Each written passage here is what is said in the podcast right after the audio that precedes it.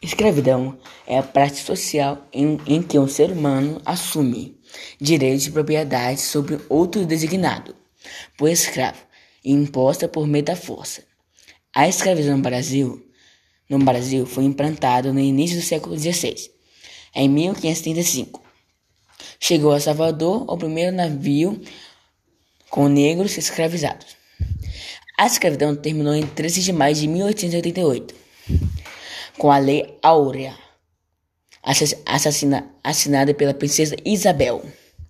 Formas de escravidão, escravidão modernas: tráfico de seres humanos, servidão por dívida e trabalho doméstico forçado são forçado. São alguns exemplos. Dados sobre a escravidão moderna no Brasil.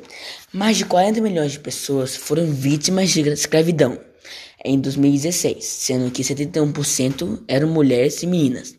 Nesse total, cerca de 25 milhões de pessoas foram submetidas a trabalho forçado. Sobre o livro, o garoto Tony teve sua infância e sonhos roubados por ter sido por ter sido escravizado quando foi buscar emprego e chegando lá era mais um, uma escravidão do que, do que um emprego.